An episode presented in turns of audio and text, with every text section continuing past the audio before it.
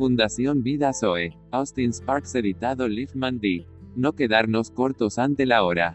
Temamos, pues, no sea que permaneciendo aún la promesa de entrar en su reposo, alguno de vosotros parezca no haberlo alcanzado. Porque también a nosotros se nos ha anunciado la buena nueva como a ellos, pero no les aprovechó el oír la palabra, por no ir acompañada de fe en los que la oyeron. Pero los que hemos creído entramos en el reposo. Hebreos 4 en 1 al 3. Para que ninguno de ustedes parezca haberse quedado corto, Hebreos 4 en 1 para aquellos que como los escritores del Nuevo Testamento, tienen una carga real y un sentido de responsabilidad por la vida espiritual del pueblo de Dios. Una de las cosas más desgarradoras es la forma en que muchos de los que prometieron seguir adelante con él el Señor está atrapado en alguna vía lateral y se dirige a algo diferente. O mucho menos de lo que él quería para ellos no necesariamente para pecar o para el mundo, sino para algo que, si bien les brinda una gran satisfacción por un tiempo, eventualmente demuestra ser una desviación que resulta en un crecimiento espiritual detenido. Y se encuentran en un remanso o meseta, una cultura saco a estar ocupado con una alternativa a todo el consejo de Dios su nuevo descubrimiento, o blues, o guía, tal como lo mencionan, debido a la disminución de la tensión, la solución a algunos problemas, la promesa de liberarse en la autorrealización y escapar de la presión. Cuando se descubrió que la novedad y o la vanidad son aguas engañosas que producen los frutos de Jericó que caen antes de que estén maduros.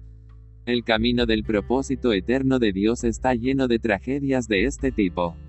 La escritura, en sus dos testamentos, registra la triste historia de muchos que han pasado por alto el camino, se han desviado y para usar el lenguaje y el temor de Pablo, no han llegado al premio del gran llamado.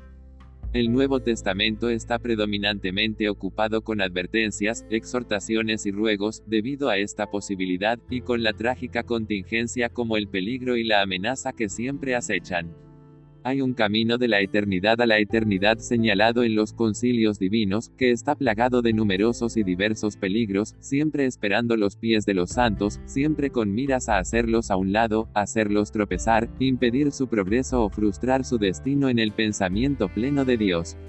La pequeña palabra, no sea, con su séptuple contexto en la carta a los hebreos, enlaza con algunas de las cosas más terribles en la experiencia espiritual, y abarca una larga historia. No es nuestra intención rastrear esa historia o intentar la tarea imposible de enumerar su contexto multifacético.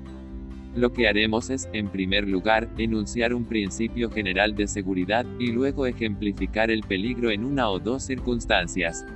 El principio de seguridad y la mezcla de la verdad y el error. Cada vez que nos enfrentamos con un curso nuevo y diferente, alguna proposición o posición nueva, hay una pregunta que todo el gobierno debe hacer, y que debemos tomar tiempo suficiente para reflexionar y orar seriamente. Esa pregunta es, ¿esta cosa ante mí está en línea directa con el propósito completo de Dios como se revela, no en un fragmento, sino en la plenitud de su palabra? Dios no nos ha dejado ninguna duda de que Él tiene un propósito claramente definido a la vista como el objeto final de todos sus tratos. También ha dejado bastante claro cuál es ese propósito. Además, se muestra claramente que los creyentes son llamados de acuerdo con su propósito, y que deben hacer su llamamiento y su elección seguros.